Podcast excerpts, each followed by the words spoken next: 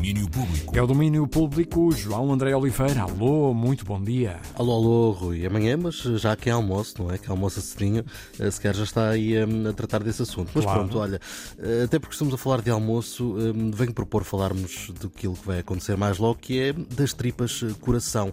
Mais logo, a Antena 3 desloca-se até ao Porto com Luís Oliveira e Henrique Amaro para dedicar uma noite ao rock da Invicta. Será uma viagem de 60 anos com alguns dos protagonistas desta belíssima história, uma emissão de 3 horas conduzidas por estes senhores e que não surge por acaso. Assim nos conta o Luís Oliveira. A ideia para a emissão desta noite surgiu um bocadinho a reboque do Rock à Moda do Porto, que acontece já este fim de semana na Super Arena com o apoio da Antena 3.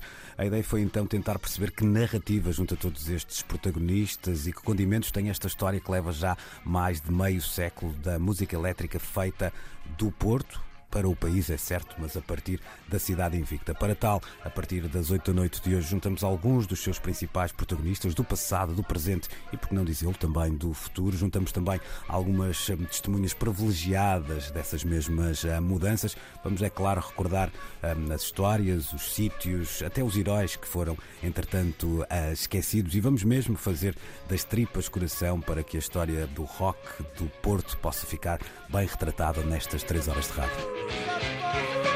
Álvaro Azevedo, Arnaldo Trindade, Álvaro Costa, Mário Barreiros, David Pontes, José Roberto Gomes e Carolina Brandão são os convidados e, claro, também haverá música da boa. Liga-se mais logo entre as 8 da noite e as 11 horas. Fazemos das tripas coração uma emissão à moda do Porto a partir do Maus Hábitos. E está aí mais um tema para o aguardado regresso dos Arctic Monkeys. O novo single saiu ao final da tarde de ontem e chama-se I Ain't Quite Where I Think I Am. The retina scan.